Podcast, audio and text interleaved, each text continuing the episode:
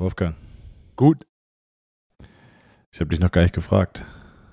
Ich, ich habe dem vorgegriffen. Ich dachte ja eigentlich, die heutige Folge nehmen wir so auf, dass ich das Band von der letzten Folge anhöre, wo du redest und ich quasi dann die Lücken dazwischen fülle. Okay, das wäre das wär wirklich gut gewesen. Ja, fuck. Ah, denn ich habe äh, ich hab die Spur von der letzten Folge versemmelt. Du hast die Spur von der letzten Folge versemmelt, Wolfgang. Ja.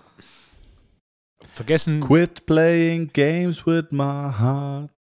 With my heart. Ich habe ich hab gar nicht, ich muss, ich habe gar nicht, ich raste aus, als ich es gehört habe. Wobei ausrasten ist übertrieben. Ja. Aber es hat mich traurig gemacht, weil es eine wirklich gute Folge war. Nee, ich hab zwei verschiedene Mikrofone, eins für unseren Dialog und dann habe ich zwei weitere, die aber anders sind, wenn Gäste da sind. Ähm, da ist der Vorteil, man muss nicht so nah dran sitzen und ich muss an dem Board, dem Mischpult, Umstellung machen zwischen den beiden Mikrofonen. Und letzten Montag in der Eile habe ich das äh, vergessen.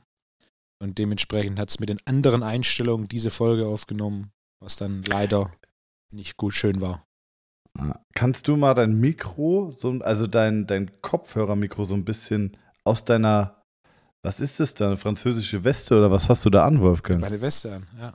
Ah, Ah, jetzt höre ich dich So, besser. Zwischen, zwischen Winter, zwischen Winter und äh, Sommer, Weste. Passt immer noch eine Weste oder was? Zwischen Winter und Sommer passt immer noch eine Weste. Ja. Wolfgang Unsold. Modeikone. Aus Stuttgart. Der Weltstadt. Wolfgang, wer, wer, wer kauft deine Klamotten? Kauft Ich deine selber. Frau diese Klamotten oder du selber? Ich selber. Wie sieht es aus, wenn du, wenn du Klamotten kaufen gehst? Gehst du dann in Pik und Kloppenburg und dann gehst du an den Wühltisch? Oder gehst du online? Ja. Oder Also, es gibt zwei Optionen. Option 1 ist, ich bin im Ausland. Ich vermute, ich habe in zehn Jahren in Stuttgart nichts gekauft. Denn ich habe kein Interesse, tagsüber in die Stadt zu gehen. Und auch keine Geduld, nee, Stuttgart einzukaufen, not interested. Das heißt, wir sind irgendwo im Au- Ausland, ich habe ein bisschen Zeit und äh, dann gehe ich in ein Geschäft und dann schaue ich, was ich da finde. Okay. Und Was, was hast du, was hast du einzukaufen? Ah, es ist nicht viel, ne? ich wachse nicht mehr. Das heißt, ab und an mal Oberteil, ab und an mal Hose. Schuhe bin ich recht effizient. Wenn ich da irgendein Modell finde, das, das passt, dann kaufe ich einfach von dem Modell jede Farbe, die mir gefällt. So, ja. Aber was ist das behindertste Kleidungsstück, was du kaufen kannst? Dafür, dafür kaufe ich zu wenig, zu unregelmäßig, als dass das mir passiert. Bei mir ist es, ich, ich kaufe nie, also Ja. ich kaufe quasi nie Klamotten, aber wenn dann, Hosen sind schon ein riesen Upturn, finde ich. Du, Also du, Hosen du ziehst gerne diese sie- sieben Achtelhosen an. Nee, das sind normal lange Hosen. Die sehen nur bei mir nach sieben Achtel aus. Ich habe aber, kennst du die Geschichte von meiner, ähm, von, von meinem Arbeitsoutfit? Also ich wollte eine Chino haben. Weil ich gedacht habe, also als Physio, es ist auch so, wenn du da im Jogger rumläufst, ich finde, es fühlt sich halt nicht geil an. Also so, du, du, du kommst dir immer so ein bisschen, naja, als wärst du gerade irgendwie von der Couch aufgestanden vor. Ähm, und auch in der Mittagspause, wenn du natürlich irgendwie essen gehen willst, kommst du dir auch komisch vor, wenn du immer in, in so einer grauen Jogginghose rumrennst. Und dann habe ich gedacht, ey, so ein Chino wäre geil, finde ich auch ganz gut. Hat man auch mehr so das Gefühl, man ist irgendwie seriös. Und ähm, dann habe ich nach einer, nach einer Chino gesucht. Und ich habe bestimmt 20 Chinos probiert. Ich habe alles bestellt. Ich habe mir aus Schweden Chinos für 140 Euro das Stück bestellt oder was. Ähm, nicht, weil, das, weil ich jetzt unbedingt eine teure Chino wollte, sondern weil ich gedacht habe, okay, ist mein Arbeitsoutfit, das muss super bequem sein, gut aussehen. Ich muss eine tiefe Kniebeuge, easy reinkommen. Ähm, beim Arbeitsoutfit will ich keinen Kompromiss machen. Und am Ende ist es geworden eine Chino, die ich glaube 29 Euro kostet. Und von, von all denen, ne? Und es war für mich, ich bin super zufrieden. Die halten, würde ich sagen, im Schnitt so zwei Jahre, zweieinhalb Jahre. Dann gehen sie kaputt, ist okay, bei dem Preis ja auch nicht schlimm. Ähm, aber manchmal habe ich Kunden, die sagen so, hey, coole Hose. Wo hast du die her? Und dann musst du dem Kunden sagen so, ja, die kostet nur 29 Euro. Und dann wirkt, weißt du, was ich meine? Ich wirke dann immer wie so ein Geizhals, was ich aber gar nicht bin, weil ich habe wirklich alle ausprobiert und das ist die beste Chino für, für, meine, für meine Zwecke. Woher hast du die? Ähm, Zalando. Ah. Krass. Ich nenne jetzt den Namen nicht und äh, ich hoffe, ich hoffe, ihr, ihr Podcast-Freunde, ihr versteht das, weil die ist schon immer ausverkauft und ich muss mich schon immer auf diesen Newsletter eintragen. So, wenn die wieder verfügbar ist, dann kriege ich eine E-Mail und wirklich, dann kaufe ich sofort 10. Ja, weil, wie du selber sagst, wenn es so gut ist und passt, dann muss man sie haben. ja, ist am einfachsten. das ist die Kim Schmitz-Methode. Ja. Oder Steve Jobs, der macht das Gleiche. Gut, Kim Schmitz, glaube ich, kriegt genäht, oder nicht? Aber same, same. Das, gleiche Outfit 30 Mal, wo der, wo der Schwabe sagt, ne, auch fünfmal hätte er auch gereicht.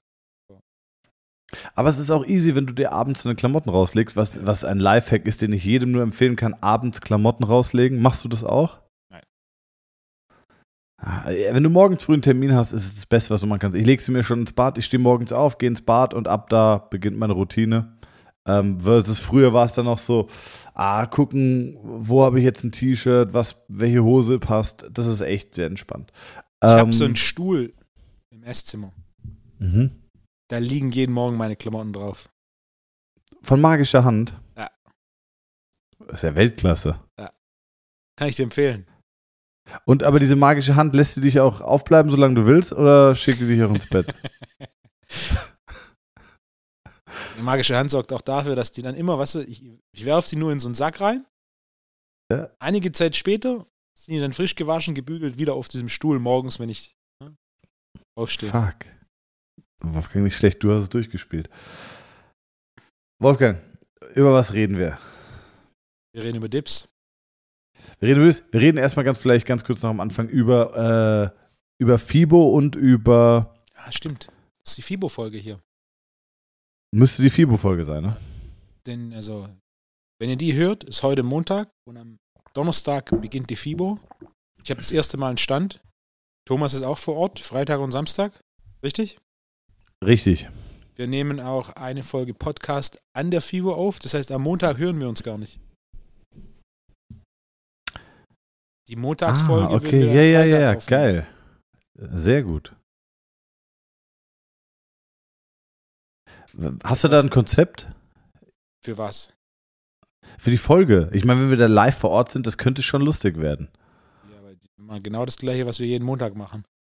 Nur im Freitag vor Ort. Ich habe letzte Woche noch einen Tisch und zwei Stühle gebucht. Dann haben wir einen Tisch und zwei Stühle am Stand, da können wir uns hinsetzen. Dann musst du deine beiden Ständer mitbringen für die Mikrofone. Ich bringe mein Mikrofon mit.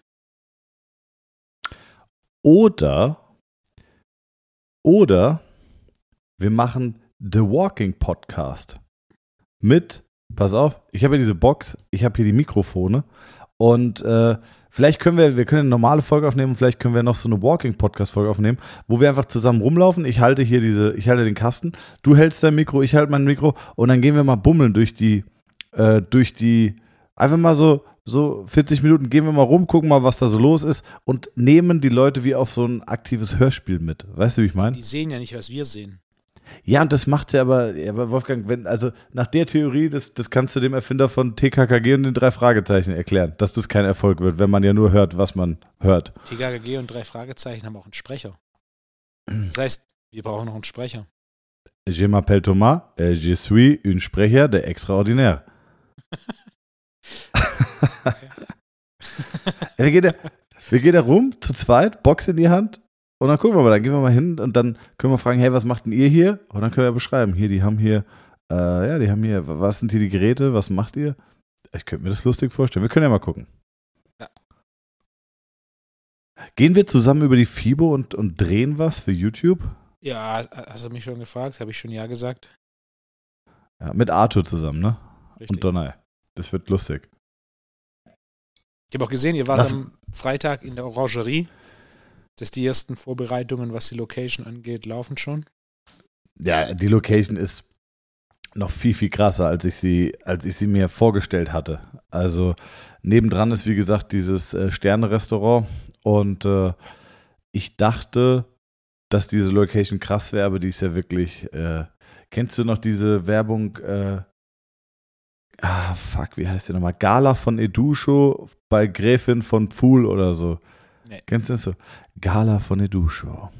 Ja, wenn ich morgens aufwache und trinke mir dann hier meinen Tee, äh, meinen Kaffee morgens rein, dann geht es mir einfach so gut, fühle ich so königlich an. Kennst du nicht mehr diese Werbung Gala von der Dusche bei Gräfin von Fuhl? Na, okay, und da, die dreht sich in so einem Ballsaal. Ja. Wenn ich dir die Werbung zeige, wirst du sie kennen, du hast sie deine Kindheit übergesehen. Äh, immer bei RTL Domino Day und so lief die hundertmal. Und dieser Ballsaal ist vergleichbar mit dieser Orangeriehalle. Es ist, es ist riesig. Also, was haben wir für eine jetzt- Deckenhöhe? Der Punkt kommt, Ha? das ist die Orangerie. Nee, aber wir haben eine Deckenhöhe von 12 Metern. Keine Angst, es ist wirklich eine, eine herzögliche Audienz. Also, das ist, äh, was laber ich für eine Scheiße? Diese Zeitumstellung hat mir nicht gut getan, Wolfgang. Ist einfach eine krasse Halle, so fertig. Einfach eine krasse Halle, die ist riesig. Die hat eine Bühne, die hat. Ähm, wir haben jetzt über unsere TNT Summit Seite haben wir Fotos hochgestellt. Da sieht man schon eine Bestuhlung. Diese Bestuhlung entspricht aber nicht der Bestuhlung vom TNT Summit, sondern jeder bekommt auch noch einen Tisch, wo er Getränke abstellen kann, ähm, wo er auch so ein bisschen vielleicht, falls er mitschreiben möchte, einen Blog hinlegen kann oder whatever. Ähm, genau, und äh, ja, es ist einfach, was man auch nochmal klar machen muss, es gibt eine Open Wine Bar am Ende. Das bedeutet nicht, dass es eine Weinbar gibt, die offen hat, sondern es bege- heißt, dass es eine Weinbar gibt, wo ihr umsonst Getränke, also Wein, Weingetränke bekommt. Kann man das so sagen, Wolfgang? Jetzt hast, jetzt hast du direkt äh, 50 Anmeldungen aus Baden-Württemberg. Ja. ja. Aber und unser Break-Even hat sich gerade drastisch verschoben. So. Ey, wenn ihr ein Karnevalsverein seid oder ihr seid Kervebosch und die neue Saison steht an, ihr müsst ein bisschen ins Training kommen. Ey, dann bucht euch mal für 129 einen All-You-Can-Drink-Pass. Ey, dann kommt ihr um 18 Uhr rum und dann macht ihr richtig mal Wettkampflaufen. oh, stell dir das vor, ey.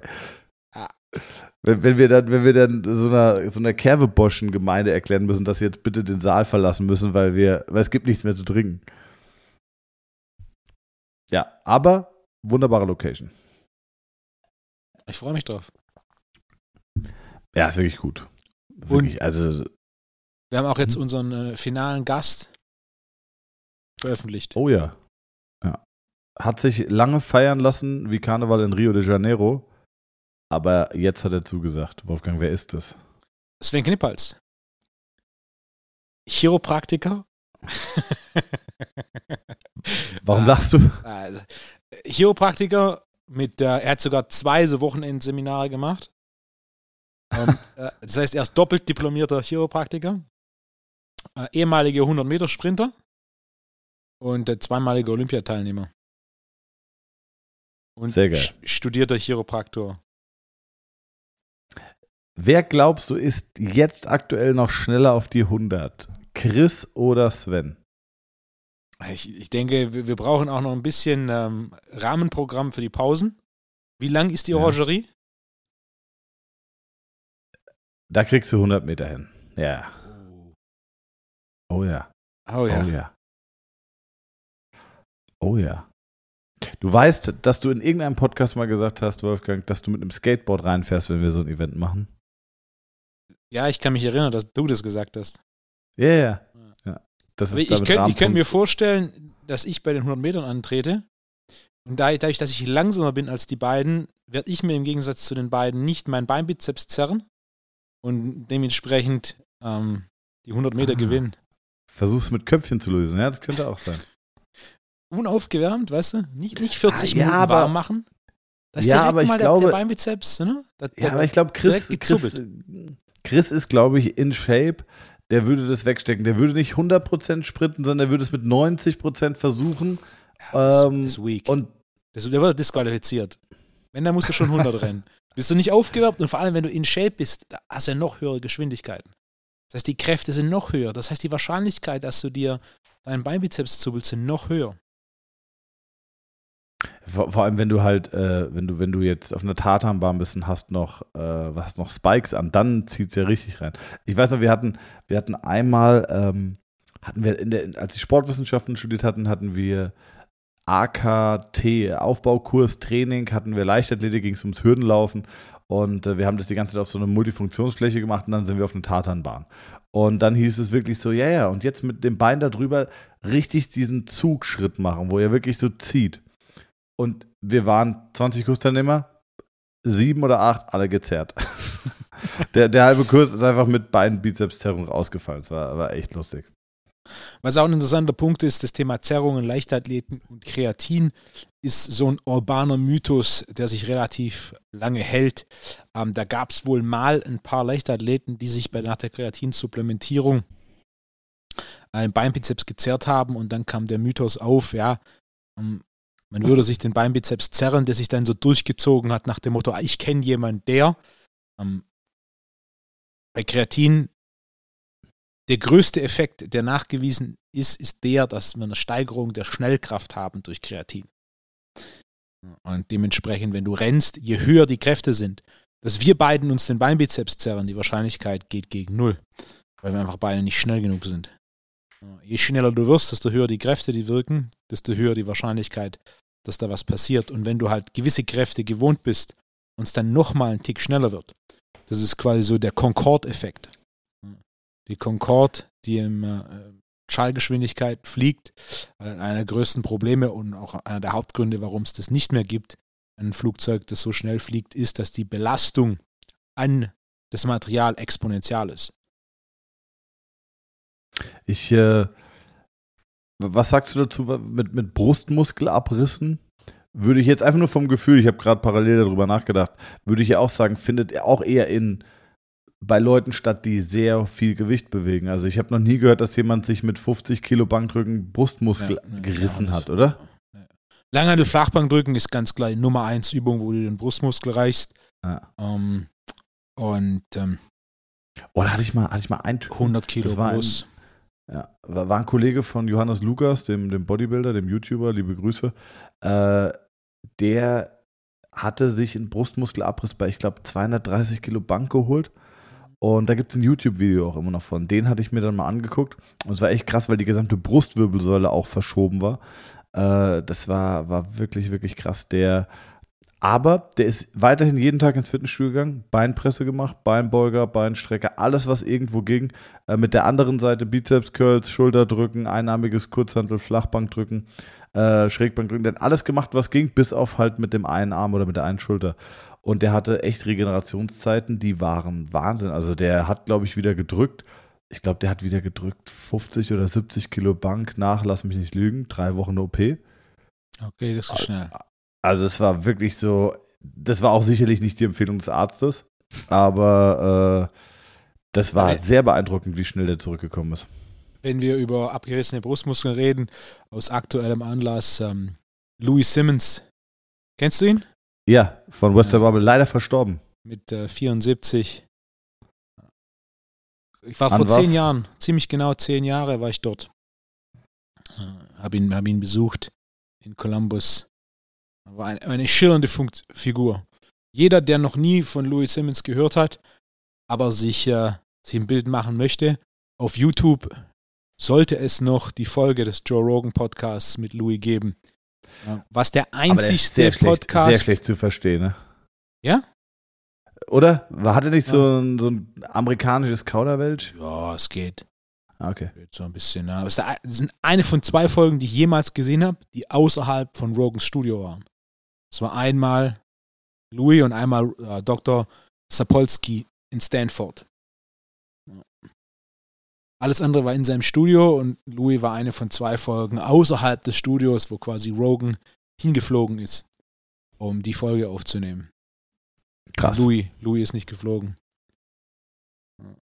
Eine, eine schöne Figur ja. des Powerlifting und er ist zweifelsohne die einflussreichste Persönlichkeit des Powerlifting in der Geschichte des Powerlifting und damit eine der einflussreichsten Persönlichkeiten in, uh, in der Geschichte des Krafttrainings. Und ähm, er ist ein Wahnsinniger im positiven Sinne. Er war jemand, der schon sehr, sehr früh auf der Suche nach Methoden, Maximalkraft zu steigern, unheimlich viel äh, Literatur oder alles an Literatur, was es damals gab, verschlungen hat, angewendet hat und auch sehr viel sich mit anderen Trainern ausgetauscht hat, um an seinen Konzepten zu arbeiten und die Westside Barbell Methode ist im Powerlifting eine der verbreitetsten Methoden. Äh, ich weiß noch, wir hatten mal drüber geredet, dass du gesagt hast, dass du da wirklich ein Monster gesehen hast, wo es nicht ungewöhnlich war, dass Leute 300 Kilo Kniebeugen und so gemacht haben. Das ist normal. Da gibt es mehrere, die über 400 machen, da gibt es mehrere, die über 450 machen. Bank, Bankdrücken 300 ist normal, Kreuzheben 350 Kilo ist normal. Also das ist eine, das ist eine andere Welt. Also als ich dort war, das ist ein Wechsel zwischen ACDC und DMX. Also so ein Lied ACDC, ein Lied DMX, ein Lied, ne? Louis, Louis stand teilweise einen Meter neben mir und er musste schreien, dass ich ihn verstehe. So laut war die Musik. Krass. Ja. Was ist das große Geheimnis oder was sind so die, die zwei, drei größten Prinzipien gewesen? Ich meine, einfach Progression, einfach massive Progression, wahrscheinlich massives Volumen. Ähm, hm. was, was, ist, was ist so das Geheimnis? Grundsätzlich zwei Dinge. Er war ein, ein Mensch der Extreme und hat extrem viel Fokus mitgebracht. Sein Ding war Powerlifting, stärker werden. Was drückst du auf der Bank? Was kannst du Kniebeugen? Was kannst du Kreuzheben? Das Gym hat nicht mal ein Schild. Ich bin da hingekommen, das war so, so, ein, so ein Areal mit so Lagerhallen und ich hatte exakt die Lagerhallennummer. Bin da hingekommen und, und das war noch zu. Und es, es war Sonntagmorgen 8.30 Uhr. Es hat geregnet. Und da ist nirgends ein Schild und ich so, fuck, bin ich falsch. Und dann bin ich da ausgestiegen aus meinem Auto, bin langgelaufen und habe dann durch so ein Fenster so eine Reverse Hyper gesehen. Und dachte, nee, mhm bin ich, bin ich doch nicht falsch. Und dann kurze Zeit später kamen dann mehrere Pickup-Trucks. Aus dem größten Pickup-Truck ist der kleinste Mann ausgestiegen, das war Louis. Ähm, also er ist nicht, er ist nicht sonderlich groß. Ich denke nicht, dass er 1,70 Meter ist. Und, äh, und dann ging es Rolltor, ging's Rolltor auf und dann hast du da halt einen Gym, ich würde schätzen 200 Quadratmeter. Geputzt wurde da noch nie.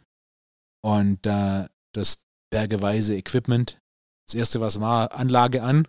Und dann hat er mich zweieinhalb Stunden trainiert. Und dann so, so die meisten Übungen war, okay, jetzt machen wir davon acht Sätze. Und nach drei, vier Sätzen war so, ah, jetzt hören wir hier auf, gehen zur nächsten Übung, denn ich will dich heute nicht umbringen. Und so ging das für zweieinhalb Stunden. Das war der größte Unter Unterrückenmuskelkater, den ich jemals hatte. Mein Fuck. Unterrücken, also nicht nur, dass er einfach müde war, sondern ich hatte Muskelkater für eine komplette Woche. Das war zweieinhalb Stunden. Er hat sich zweieinhalb Stunden Zeit genommen und wollte dann auch auf dem Weg mich noch ähm, überreden, dass ich für neun Monate nach Columbus ziehe. Denn so lange muss man da sein, um zu verstehen, was er macht. Wahnsinn. Was hat er gemacht? Wie sah so ein Training aus? Es sind jetzt mal durchgelaufen, hat mich so ein bisschen gefragt, an was ich Interesse habe und äh, die Kniebeuge. Daran hatte ich großes Interesse, weil seine Art zu Kniebeugen eine andere Art zu Kniebeugen ist, als was ich jetzt mache. Aber damals gab es im Endeffekt zwei Arten von Kniebeugen und ich war etwas hin und her gerissen, welche jetzt tatsächlich die bessere für mich ist. Und dementsprechend wollte ich seinen Standpunkt aus erster Hand von ihm selber erfahren, ähm, warum er so kniebeugt. Und auch seine Kniebeuge, auch wenn es nicht die Form der Kniebeuge ist, die ich heute propagiere, ist diese definitiv nicht schlecht. Denn genau genommen ist es die beste Art der Kniebeuge für den Zweck, der er mit der Kniebeuge verfolgt. Und dann sind wir Übungen für Übungen durchgegangen, wir haben ein bisschen was mit Schlitten gemacht, wir haben ein paar Assistenzübungen gemacht, unter anderem so eine Belt-Squat-Maschine mit einer Hydraulik hatte er, das heißt, du stehst auf so einer Plattform, da ist dann so ein Gürtel an und an dem Gürtel ist ein Drahtseil, wo Gewicht befestigt ist. Durch die Hydraulik kannst du quasi das Gewicht anheben ja, und dann, wenn du die Hydraulik ausstellst, hast du das, den Gürtel ähm, der dann quasi an deiner Hüfte nach unten zieht. Der Vorteil mit so einem Belt Squat ist, dein Unterrücken ist außen vor. Und was er viel gemacht hat als Vorbereitung, war einfach auf dieser Belt Squat Maschine mit diesem Gürtel mit Widerstand im Stehen zu laufen.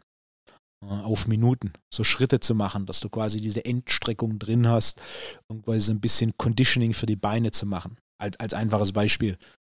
Krass. Belt Squat sieht, sieht man immer mehr, wird ja. auch immer mehr ein Thema. Ähm, ich bin so in dieser Facebook-Gruppe äh, diese Home Gym Gruppe, sehr ja. zu empfehlen. Wirklich cool, sehr gut geführt, ein, ein unfassbar angenehmer Ton, der da angeschlagen wird, sehr kooperativ. Also auf jeden Fall eine Empfehlung. Wer vorhat, sich was zu kaufen, zu bauen oder einfach nur um Rat und Tat fragt, äh, die Home Gym Facebook-Gruppe sehr zu empfehlen. Und da sieht man, da sind ja auch unfassbar viele Leute, die sich selber Geräte bauen, wo du manchmal denkst, so, boah, krass, also das hast du jetzt selber gebaut. Viele bauen sich äh, wie, wie so eine Art Latzu-Konstruktionen in ihre Racks rein, indem sie sich dann einfach nur so einen Gewichtblock kaufen und äh, die wildesten Umlenk, Kabelzüge und weiß ich nicht, was da reinbauen. Also sehr geil und äh, da sieht man immer mehr Bell Squad. Also die Nachfrage nach, wie kann ich an meinen Rack irgendwie ein Bell Squad bauen, kennt jemand ein gutes Bell Squad, wird im letzten halben Jahr auf jeden Fall deutlich mehr. Aber Als im ich bei Fitnessstudio Louis sieht war- man, sowas, sieht man sowas gar nicht. Als ich bei Louis war, kannte ich ein einziges Gym auf der Welt, das auch eine Belt Squad hatte. Sonst kannte ich kein anderes. Also, War das in New York von deinem Kumpel? nee, Connecticut war das, außerhalb von New York. Aber das ist wahrscheinlich das, was ich meinte, ne? Ja, könnte sein. Ähm, ja, also es klingt ja total plausibel. Warum, warum gibt es das noch nicht? Hat, warum hat sich das noch nicht so durchgesetzt? Ein Problem mit Equipment ist, es muss selbsterklärend sein. Da gibt es ein, ein großartiges Beispiel ähm, von Strive. Das ist eine Marke, die kaum jemand kennt, die auch mittlerweile insolvent ist. Die hatten 1999 eine Linie auf den Markt gebracht. Das waren plate-loaded Geräte und zwar mit drei verschiedenen Pins, wo du quasi an drei Pins Gewicht beladen konntest und die Gewebe waren, Geräte waren so konstruiert, dass quasi der eine Pin primär die kontrahierte Position, der zweite Pin die mittlere Position und der dritte Pin Krass. die gestretchte Position überladen konnte. Ich habe diese Geräte zum ersten Mal gesehen 2011 und dachte, wow, neu. Hab dann kurz mitgebracht, äh, mitbe mit, kurz danach mitbekommen, das ist nicht neu, das gibt es seit 1999. Hat sich nie verkauft. Das Patent wurde dann weiterverkauft an Prime, die das jetzt auch herstellen, aber ein bisschen, na, wie soll ich, soll ich sagen, nicht mal annähernd auf dem Niveau von Strive, leider, aber immer noch gut. Hat sich nie durchgesetzt, weil die Leute nicht wissen, wie man das belädt. Ja, Also du kannst sofort. zum Beispiel, wenn du jetzt einen Bizeps abreißt, kannst du anfangen, um nur die kontrahierte Position zu überladen. Das heißt, du könntest Curls machen, wo du quasi nur in der kontrahierten Position oder im, kontra im letzten Drittel Widerstand hast. Widerstand hast. Das heißt, du kannst Geil. anfangen, den Muskel zu beladen, ohne in seiner gestretchten Position zu überladen oder ihn kaum in seiner gestretchten Po- Position zu überladen, was dafür sorgt, dass du natürlich ähm, mit deutlich mehr Sicherheit, wieder Spannung und, und damit Kraftentwicklung im Muskel bekommst. Das Einzige, was mir dazu einfällt, ist, ist äh, Intelligent Strength aus Wien. Die hatten ja, die haben ja mal so eine No-Bullshit-Line mit Gym 80 gemacht. Äh, und die hatten aber eher so Reduktionsmaschinen gebaut, wo du irgendwie so Schrägbankdrücken machst und dann kannst du einen Hebel umlegen und dann wird einfach das, äh, die, die Plates, die man geloadet hat, werden quasi verschoben, ähm, näher an den, an den, an den, äh, an den, ja, an den, an den Drehpunkt Mhm. rangebracht und dadurch wird das Gewicht ein bisschen leichter. Das sind eh quasi super Satz für Faule. Du musst nicht aufstehen, musst die Gewichte loaden, hast natürlich eine kürzere Pause zwischen der Time under Tension, aber das ist so das Einzige, was ich noch kenne. Und was ich, äh, vielleicht kannst du dazu kurz sagen, was du, was du dazu hast. Und dann habe ich noch auf der Liste diese Exzentrik-Geräte. Vielleicht können wir da gleich nochmal drüber reden. Äh, Geräte, die man im Fitnessstudio immer wieder sieht, die quasi die Exzentrik überladen. Äh, Finde ich auch spannend, würde ich gerne mit dir drüber reden. Was, was hältst du von dieser No-Bullshit-Line da? Also grundsätzlich die Idee ist, dass du einen Dropsatz hast. Das heißt, du reduzierst das Gewicht, indem du den Hebel verkürzt. Das heißt, Ja. wenn du daran ziehst, dann bewegt sich das Gewicht Richtung Drehpunkt. Das heißt, der Hebel ist, ist ähm, Genau. kürzer, damit ist das Gewicht leichter. Der wichtige Punkt hier ist, man muss bedenken, dass im Krafttraining in erster Linie Sätze über 70 Prozent des einer Max trainingsrelevant sind. Also folgendes Beispiel, du nimmst jetzt einen Stift und machst damit Curls. Wie hoch ist der Trainingseffekt? Der ist null. Denn der Widerstand ist nicht relevant aus Sicht des Krafttrainings. Er ist nicht nah genug an deinem Maximum, als dass er einen Reiz verursacht, der deinen Körper zwingt, sich anzupassen. Das heißt, wenn du in, in dem Bereich arbeitest mit, mit, mit Dropsätzen oder mit einem Gewicht, das sich verringert, ist es entscheidend, innerhalb dieser 70 Prozent des einer Max-Bereichs zu bleiben. Das heißt, wenn du zum Beispiel dein 8 RM, was so grob 78 Prozent sind, ähm, verwendest und dann einen Dropsatz machst oder innerhalb den 70 bleiben solltest, dann sollte der, der Dropsatz maximal 10 Prozent sein. Weil 78 minus 10 Prozent gibt dann 69. Das heißt, für so Dropsatzkonstruktionen ist es entscheidend, vielleicht sogar die Konstruktion so zu bauen, dass du einstellen kannst, wie viel der Drop ist und dann zu vermeiden, dass du einen hohen Drop hast. Weil wenn du bei 78% einen 3% Drop hast, dann sind wir bei ungefähr 23 und damit bei 55% des einer Max, was kein trainingsrelevanter Reiz ist. Macht Sinn? Ja. Das heißt, Dropsätze sind gut. Das große Problem ist, wenn der Drop zu groß ist, ist die Trainingsrelevanz deutlich geringer als die Belastung für die Regeneration. Das heißt, es ist quasi ermüdend, aber tatsächlich passieren tut nicht viel. Ja, okay. Das ja, gilt klar, grundsätzlich für jegliche Form Aber- der Dropsätze. Ab und zu macht man Dropsätze. Warum macht man Dropsätze? Also ich meine, du hast eine hohe Time under Tension. Ja. Du, du, du übersäuerst einen Muskel, weiß ich nicht, du hast viel Die, die Volumen. Grundidee ist es, den Satz zu verlängern bei genau. mehrmaligem Muskelversagen. Also du könntest zum Beispiel sagen, ich mache einen Dropsatz, ich mache zuerst acht Wiederholungen, gefolgt von vier Wiederholungen. Du kannst natürlich auch sagen, ich kann auch direkt zwölf machen. Der Unterschied ist, wenn du acht plus vier machst versus zwölf, du hast zum einen ein höheres Durchschnittsgewicht Richtig, genau. und zum anderen ist es zweimal dein Maximum. Das heißt, du bist bei 8 dein RM und Ja. verlängerst den dann auf 4. Das heißt, du hast insgesamt mehr Schaden und du hast einen größeren neuromuskulären Reiz. Das heißt, die Grundidee eines Dropsatzes ist, einen Satz zu verlängern, zu verlängern bei insgesamt höherer Belastung. Also, um es vielleicht etwas bildlicher zu machen, man könnte auch einen doppelten Dropsatz machen. Du machst 10 Wiederholungen plus 10 Wiederholungen plus 10 Wiederholungen. Das heißt, du hast dreimal bist du kurz vor den 10. Das heißt, die Wiederholung 8, 9, 10 werden belastet, dann nochmal 8, 9, 10, dann nochmal 8, 9, 10. Das ist da, wo, wo, wo die primäre Belastung herkommt. Während wenn ich einen Satz A30 mache, dann sind mehr oder weniger die ersten 25 Wiederholungen relativ easy und dann die letzten fünf werden, werden belastend. Ähm, Dropsätze ist eine Methode, die recht populär ist, weil es halt ein bisschen Pump gibt. Also der Klassiker von Dropsätzen ist so Kurzhandel-Konzentrationscurls sitzend auf einer Bank. Dann hast du drei verschiedene Kurzhandel und dann machst du mit der einen Kurzhandel zum Maximum, machst mit der Ja. zweiten Kurzhandel zum Maximum und so weiter. Da gibt halt einen guten Pump. Ähm, der trainingsrelevante Reiz ist aber relativ bescheiden in Relation zur Belastung deiner Regeneration. Oder Bankdrücken, dann hast du deinen Spotter, der dir rechts und links immer noch mal einen Fünfer oder einen Zehner runternimmt und dann geht's weiter. Dann, genau, Drop, hat man drei Drops oder so, aber es ist wirklich eher so Muskelschmerz und ja, guten Pump erzeugen. Ich fand auch, du wirst damit nicht wirklich so viel stärker. Wer auf, wer auf Schmerzen steht, ich empfehle bergab 400 Meter Sprints, barfuß auf Asphalt. Tut Hölle weh. Großartig. Hast du das schon mal angebracht? Also kommt, kommt der gerade aus, äh, der kam jetzt nicht spontan, oder? Ja, Ja, okay. Äh, Der kam nicht spontan, ne? ja.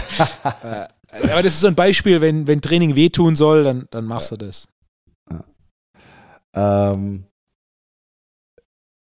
letztens war ich im Fitnessstudio und das ist jetzt die Brücke, die ich gerne schlagen würde.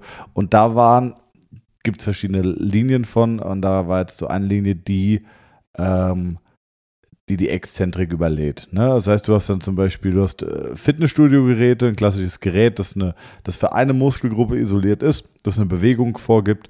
Ähm, sagen wir, du hast zum Beispiel Rudern im Sitzen und äh, du ziehst, stellst ein Gewicht ein, was du in der Konzentrik überwinden kannst.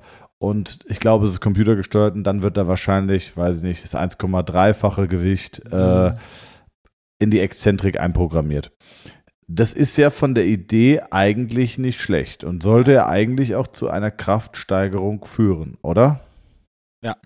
Die Grundidee ist die, dass es ein sogenanntes Kraftdefizit gibt. Das ist der Unterschied zwischen deiner konzentrischen und deiner exzentrischen Kraft. So ein kleines Kraftdefizit wäre, wenn du zum Beispiel ein Kraftdefizit von einem Prozent wäre, wenn du 100 Kilo ablassen kannst, äh, 101 Kilo ablassen kannst und 100 Kilo anheben. Aber Ganz grundsätzlich- Ja, das, das gibt's. In, es gibt ein paar extreme konzentrische Sportarten, wo es tatsächlich Leute gibt, die das machen können. Die meisten haben so ein Kraftdefizit zwischen 20 und 40 Prozent. Das höchste, Ja. was es so gibt, ist im Bereich von 70 Prozent. Du kannst 170 Kilo ablassen, kannst aber nur 100 Kilo anheben. Ja, ich habe gerade Ähm, überlegt, ich glaube, ich könnte, ich glaube, ich könnte 140 ablassen. ja. 150 könnte ich ablassen.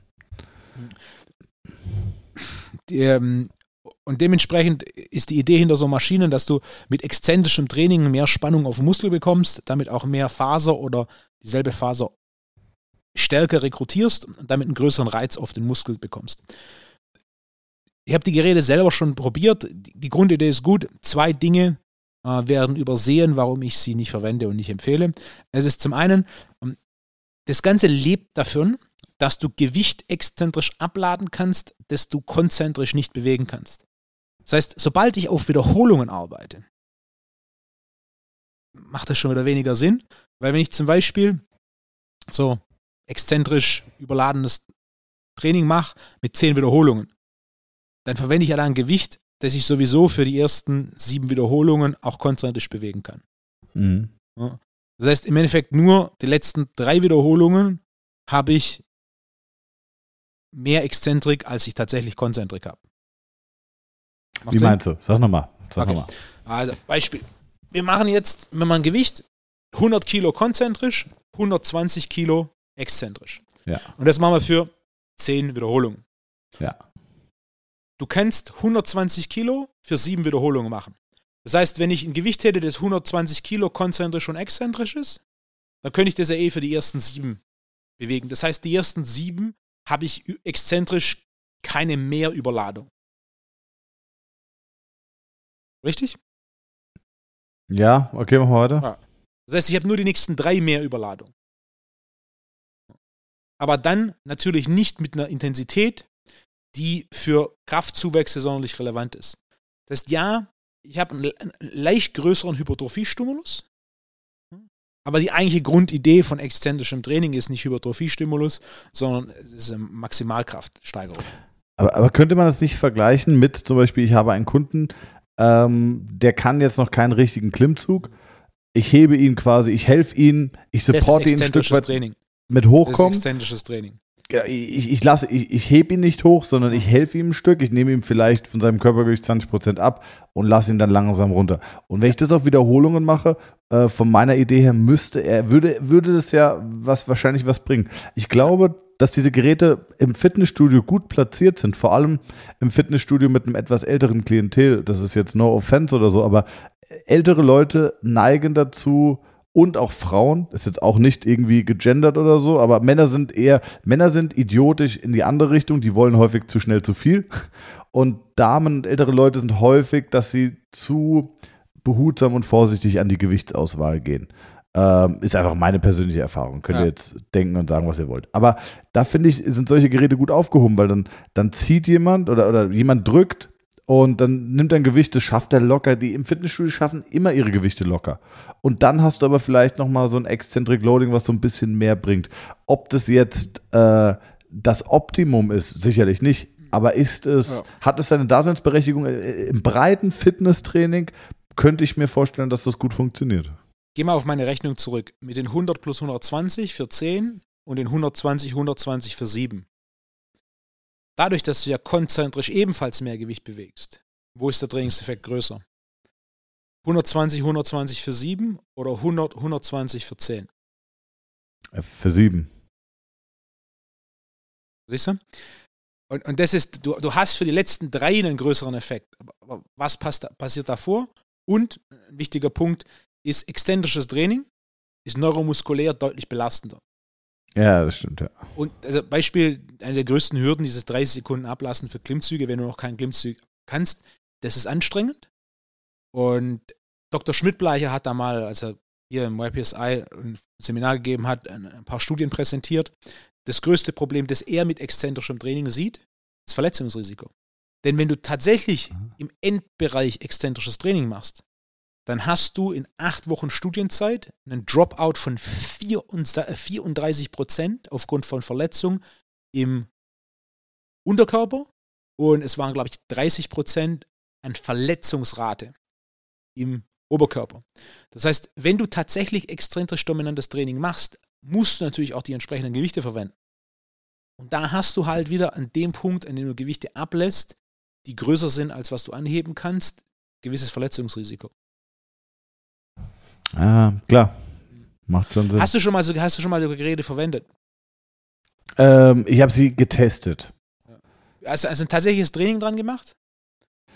Boah, ich weiß auch, Jonas hat früher mal in einem Fitnessstudio gearbeitet und da gab es diese Geräte. Das ist her locker zehn Jahre. Und äh, da haben wir das manchmal aus Spaß, wir haben natürlich unser normales Krafttraining gemacht und aus Spaß haben wir dann manchmal diese Geräte am Ende nochmal benutzt, um uns irgendwie auszupumpen oder wie man das damals auch genannt hat. Mein zweiter äh, Punkt, den ich nämlich, ja. den, ich habe auch so Geräte, hier ein Fitnessstudio in Stuttgart Halle, die vor sechs Jahren, würde ich einmal mal schätzen, ähm, habe ich auch die getestet und war super begeistert. Und ein Trainer, der, der damals für mich gearbeitet hat, hat ebenfalls in dem Studio gearbeitet und so hat er organisiert, dass ich mal da trainieren kann. Und äh, dann bin ich hin. Und etwas, das mich überrascht hat, relativ schnell, ist, dass wenn du höhere Gewichte verwendest und ein sauberes Tempo verwendest, der Mechanismus, der zwischen Konzentrik und Exzentrik das Gewicht ändert, bei weitem nicht mehr so flüssig läuft. Das heißt, mal eine Wiederholung hat das Gewicht umgestellt, mal ein Gewicht mhm. Wiederholung hat es nicht umgestellt. Es war dann in der Praxis, ich habe dann dieses Training relativ schnell abgebrochen, weil sobald du relevante Gewichte verwendet hast, hat, hat es einfach nicht mehr sauber umgeschalten. Die Grundidee ist gut, aber in der Umsetzung und auch das, was es an Maschinen gibt, da mag es vielleicht mittlerweile auch bessere Anbieter geben. Damals, ich glaube, schwedischer Anbieter war es, der die produziert hat. Also es war anständig Ikea? produziert. Aber, aber, aber, nicht Ikea, war nicht, auch nicht Eleiko. Ähm, ja.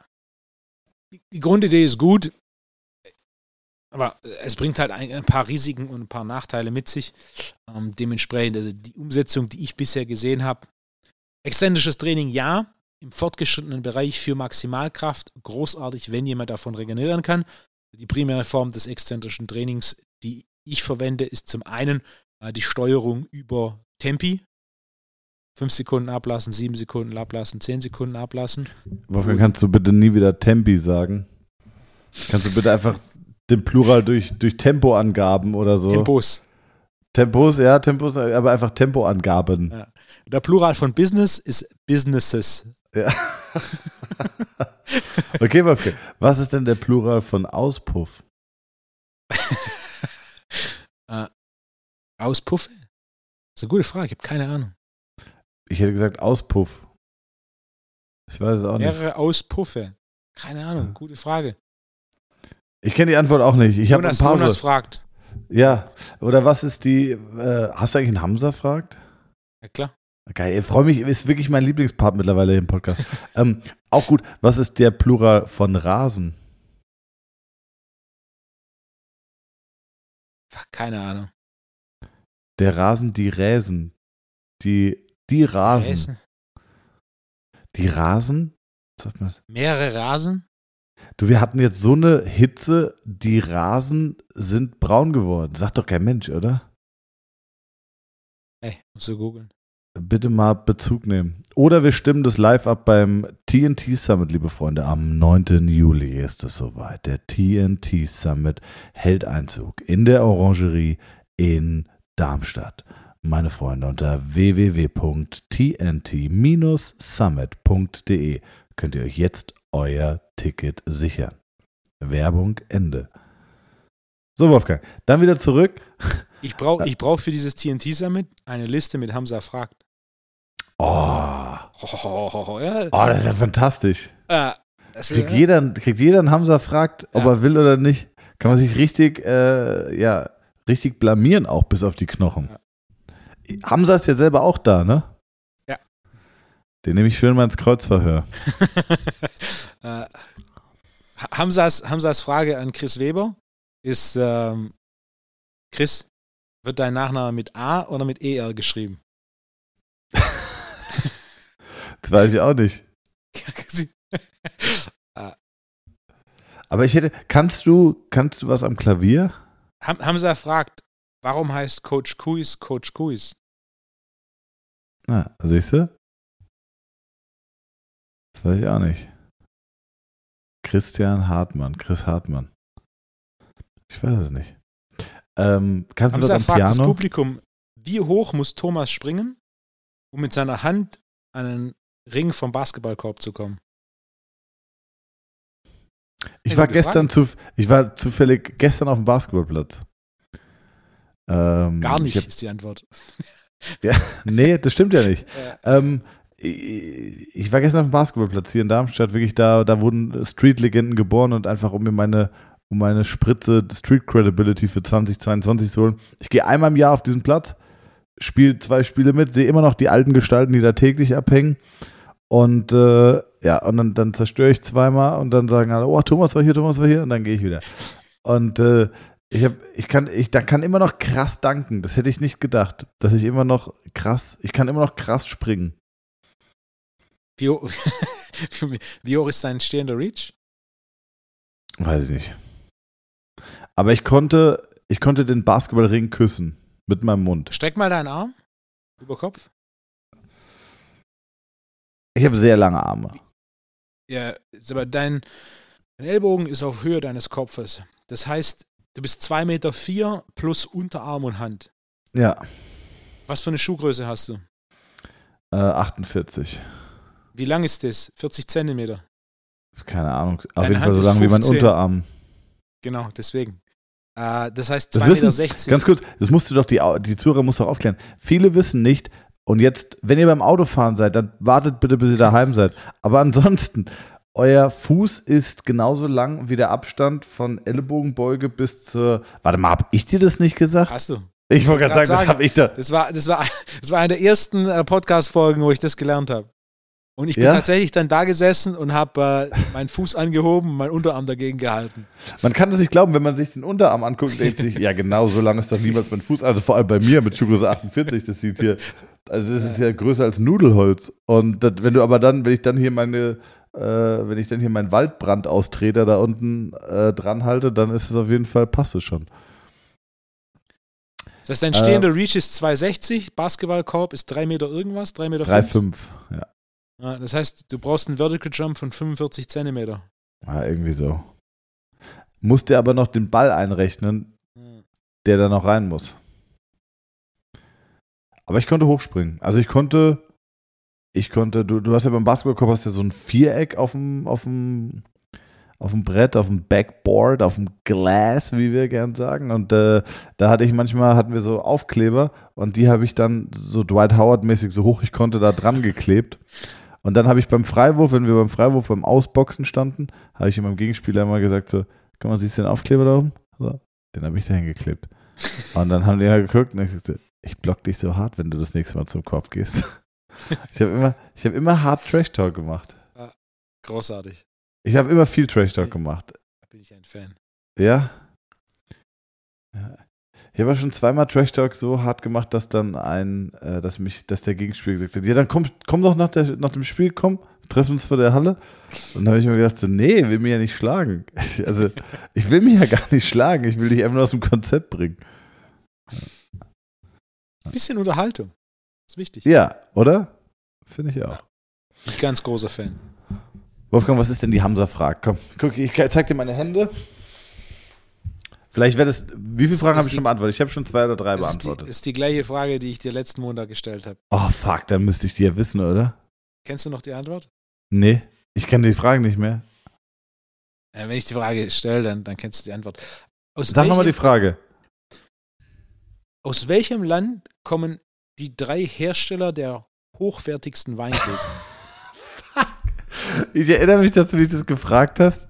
Und ich weiß auch noch meine Antworten. Erst hatte ich die Frage falsch verstanden, hatte gedacht, es geht um die drei und hatte irgendwie Japan, Irland und irgendwas gesagt. Doch, Österreich. Richtig. Ah ja, okay, ja, ja, doch, doch, doch, doch jetzt. Ja.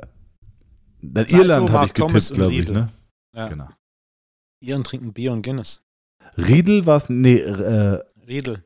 Redel, ne? Riedel, Mark Thomas und Salto. Hat mir heute ein Kunde erst empfohlen. Sehr gut. Redelgläser. Dann habe ich gefragt, habe ich gefragt, Riedle? Und dann hat er gesagt, nee, du Depp, das ist der Fußball von Wolfsburg, den du immer betreust. Karl-Heinz Riedle, kennst du noch? nee, Karl-Heinz Aber auch Riedle hat bei Werder Bremen gespielt. Ganz kurz nur, damit ich jetzt, also vielleicht bin ich ein bisschen kleinlich, aber das war wirklich die Frage, die Hamza wissen wollte. Hamza wollte also von Hamza, also Hamza hat in Vorbereitung auf diese Sendung sich gefragt, Thomas, welche drei Wein, das hat nichts mit deiner persönlichen Passion für Wein und Weingläser zu tun, ne? Ham- Hamza ist Ghostwriter, einer Ja. der vielen, in dem Fall ich. Dachten, das ist doch eine schöne, dachten, das ist doch eine schöne Frage, oder? Aber jetzt hat er doch, hat er noch eine für diese Woche? Hey, für diese Woche habe ich ja die von der letzten Woche gehabt. Ja, aber Wolfgang, du kannst doch nicht diese von letzter Woche nehmen, die ich ja schon beantwortet habe. Ja, aber die, unsere Zuhörer haben die noch nicht gehört. Und das ist doch eine wichtige Frage, denn wie, viel, wie viele Zuhörer wussten das? Ja, gut. Ja, ja, so. Aber ich hatte ich ja keinen Spaß mit. Ich muss Okay, mal ich die Liste fünf- durchgehen. Er, Ich hab er, fünf. er, weil er hat ein paar große. Die, die Bluetooth-Frage habe ich dir schon gestellt, gell? Ja, Die Frage mit Moses Arche habe ich dir auch schon gestellt. die habe ich richtig beantwortet. Richtig.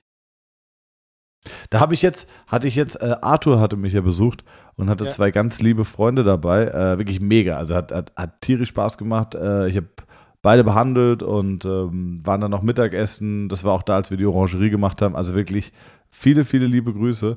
Äh, haben dann auch irgendwie in der, in, der, in der Laune noch gesagt, so, ey, wir kommen auf jeden Fall mal vorbei und machen mal so eine Weinbergsrundfahrt. Bei denen in, in, in Freiburg. Also äh, machen wir Oh. so als, als Praxis oder so. Wolfgang, wenn du dich anschließen willst. Bernhard Huber. Ja, die sind. Wenn- wenn ja, richtig. Da hat er mir zwei Richtig. Flaschen Wein mitgebracht. Hat gemeint, es wäre Oh, ein fantastischer Wein. Ja, aber jetzt habe ich deine Intention. Leute, ganz kurz, nur damit ihr es wisst. Wolfgang hat hier gerade 51 Minuten äh, in Stuttgarter Gemütlichkeit im Stuhl zurückgelehnt. Aber bei Wein aus Freiburg hat er sich gerade wirklich aufrecht hingesetzt und ist, äh, ist höchster Wohl wahr. Attention. Ja. Ja. Also, guck mal, wir, wir haben Was überlegt, hat, wir was, hat er, was hat er dir mitgebracht? Jetzt was, was hat er da mitgebracht? Roten Wein hat er mir mitgebracht. Zweimal rot. Ja. Und heißt einer soll ein sehr, ein sehr guter sein. Soll ich dir ein Foto schicken morgen? Also, können Sie mir gerne ein Foto schicken. Grundsätzlich, schreib mir doch Bernhard eine- Huber macht nur gute Weine. Ja, das hat er mir auch gesagt. Schreib mir doch mal eine E-Mail morgen früh. Dann denke ich dran, wenn ich in der Praxis bin, da steht er nämlich noch, dann schicke ich dir ein Foto. Und ähm, ja, schließ dich doch an, Wolfgang. Komm doch mal rum. Wir machen eine schöne Ja, da, da, Planung da, mit, mit, mit, da bei mir in überlege der Praxis mit allen. Ähm, und du packst Hamza noch ein und dann kommst du mit. ne, das ist, ähm, Die sind große Podcast-Fans. Jetzt grüß doch mal, grüß doch mal nach, äh, grüß doch mal nach Freiburg, Wolfgang. Das sind riesen Podcast-Fans von uns. Grüße an äh, Arthur und die zwei ganz lieben Freunde. Genau. Vielleicht, vielleicht ein, ein Punkt, den ich ganz interessant finde. Ähm, Bewertungen online. Schaust du dir regelmäßig Bewertungen an? Ähm, kommt drauf an, selten. Kommt drauf an, was machen wir Beispiel. Frag mich mal konkret für was. Wenn du dir Bewertungen anschaust, wie ernst nimmst du sie? Ich guck, also vor allem gucke ich mir, mich interessieren eigentlich nur die Ein-Sterne-Bewertungen, interessieren mich gar nicht so. Dann gehe ich, ich gehe auf die Ein-Sterne-Bewertung, lese es mir durch und meistens kommt da ja in dieser Bewertung schon eine persönliche Note der Unzufriedenheit raus.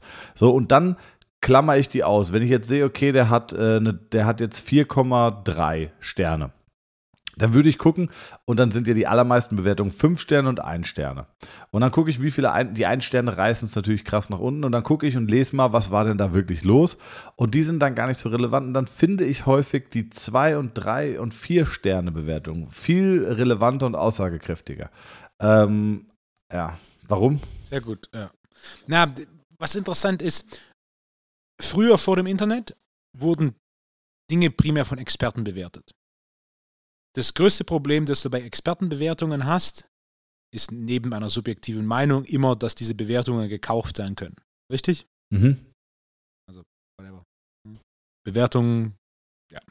Ähm, dann hat sich das mit dem Internet dahin entwickelt, dass jeder Bewertungen schreiben konnte. Das größte Problem von Bewertungen, die jeder schreiben kann, ist welches? Neben Ja, subjektiven dass halt, dass, Thematiken. halt, dass halt ein gewisses Maß an Expertenwissen halt auch fehlt. Exakt. Das größte Problem ist, dass Leute, die keinerlei Kompetenz zu einem Thema haben, sich zu diesem Thema äußern können. Ja, hatte ich, hatte ich vorhin erst mit einem Patienten, ähm, da ging es um Ärzte. Und da ging es darum, eigentlich müssen wir das Thema beim nächsten Mal noch aufmachen, das ist zu groß jetzt für, für jetzt noch, aber da ging es darum, kam irgendwann mal ein Patient zu mir und hat gemeint, also woran, woran bewerten Patienten ihren Arzt in der Qualität, vor allem bei Orthopäden? Häufig an, wie freundlich ist er? Punkt 1. Dann nimmt er sich ein bisschen Zeit und hört sich das Problem auch an. Und dann, was passiert diagnostisch? Es geht häufig gar nicht darum, hat er das Problem direkt gelöst oder sonst was, sondern einfach nur, hat er mal ein MRT gemacht, hat einen Rund gemacht. Darauf, dann, dann glauben die Leute, ah, der war sehr kompetent. Er war freundlich und er war kompetent. Na, was hast du für ein Problem? Weiß ich nicht. Irgendwas mit der Schulter. Ah, okay. Was hat er gemacht? Irgendwas reingespritzt. Ist besser? Nee. Aber kann ich sehr empfehlen. Und ähm, ich hatte mal eine Patientin, der kam und hat gemeint, ja, sie hatte Halswirbelsäulenprobleme und der Arzt war so inkompetent, der wollte nicht mal ein Röntgenbild oder sowas machen. Und da habe ich gedacht, so, ja, aber also, der Arzt hat in dem Fall meiner Meinung nach sehr gut gehandelt. Der hat das Problem sich angehört, hat die kausalen Zusammenhänge und wenn da nichts gebrochen sein soll oder der einen Tumor vermutet oder so, warum soll der dann unbedingt ein Röntgenbild machen? Und da hat jemand, ja, ja, okay, ja klar, ja, so kann man es auch sehen. Ich so, na guck mal, der hat dich vor Strahlung bewahrt, die du nicht brauchst und ähm, ist auch in Ordnung. Aber es gibt viele Leute, die glauben, das wäre dann ein inkompetentes Verhalten. Sorry, jetzt Monolog zu Ende. Was hat's mit der Inkompetenz einer der größten, einer der größten Risikofaktoren in den USA, dass du verklagt wirst, ist welcher? Äh, dass du jemanden verletzt. Nein. Dass, dass sich dass jemand du verletzt. Am Ende des Termins für deinen Patienten die Türe öffnest. Warum? Weil es eine unfreundliche Geste ist. Das wurde tatsächlich untersucht. Wenn du als Arzt, du gehst quasi zur Türe, du öffnest die Türe und du sagst quasi Tschüss. Mhm. Ist einer der größten Risikofaktoren, dass du als Arzt verklagt wirst. Krass. Der Gast oder der Patient muss die Türe öffnen und gehen.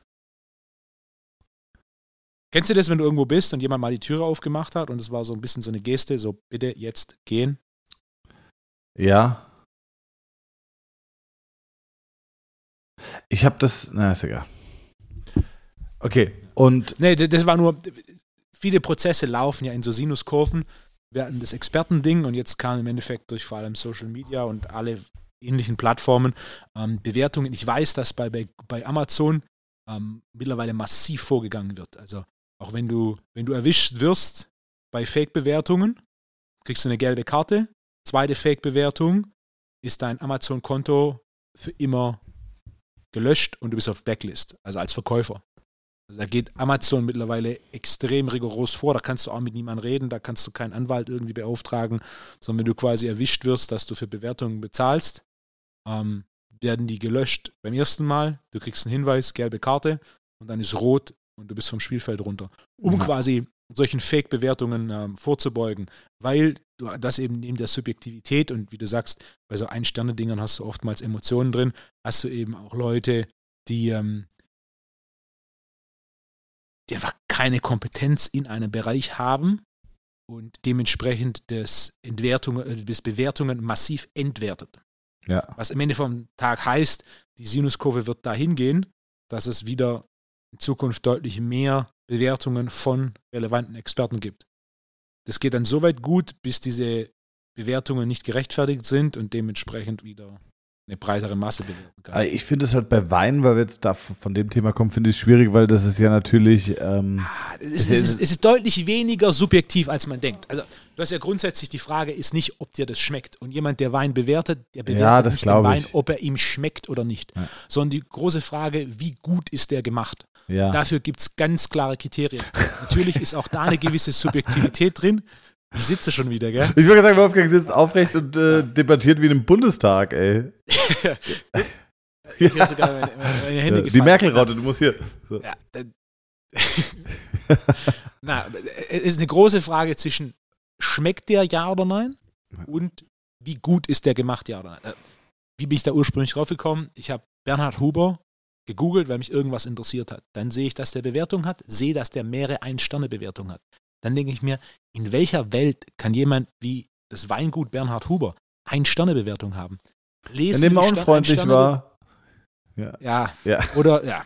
Aber das hat ist, jemand, ist, also lächerlich. Meine, meine, Favorite, meine Favorite-Bewertung war die, wo jemand gesagt hat, der Wein wäre nichts Besonderes, der wird genauso schmecken wie Primitivo vom Rewe.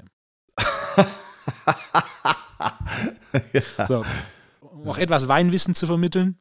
Äh, Primitivo ist eine recht fruchtig ein recht fruchtiger Rotwein mit einem relativ hohen Zuckergehalt. Das ist, was man so relativ einfach trinken kann. Bernhard Huber macht Pinot Noir, Spätburgunder, same, same. Was mit hoher Wahrscheinlichkeit die eleganteste Rebsorte oder eleganteste Rotwein ist, den du produzieren kannst. Das ist wie, wenn einer einen Cayenne Turbo GT Probe fährt und danach sagt, ah, das Auto ist viel zu teuer. Das ist genauso wie mein alter Dacia Duster. Come on. Wolfgang, ganz kurz. Jetzt und, hilf mir mal kurz auf bei, die bei sowas, bei sowas stört mich das auch noch, weil das ist ein kleines Familienunternehmen, wo der das der Sohn mittlerweile übernommen hat. Ja.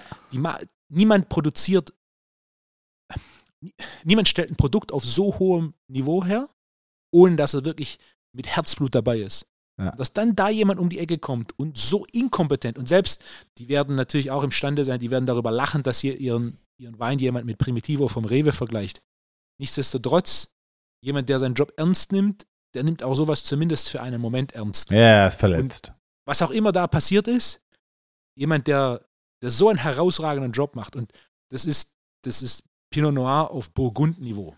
Für super kleines Geld im Gegensatz dazu, was du bezahlen würdest, wenn du die gleiche Level an Wein aus dem Burgund kaufst. Ja, aber Wolfgang, guck mal, dann, dann, dann Hamza und du, ihr fahrt mal da schön in Rewe, kauft eine Packung Moncherie und dann fahren wir da nach Freiburg und dann kannst du dir dem Hubert dann die Hand drücken und kannst sagen, Hubert, das ist großes Kino und jetzt, wo ist der Planwagen? Training und Therapie und zwei YPSI, wir wollen hier einmal hochgeschippert werden. T- TNT Summit, wir schenken nur Huberweine aus. Ja, siehst du, das so weit machen wir, das, das, das verhandeln wir dann für 2023. Ähm, aber hättest du da Bock drauf, da mitzukommen?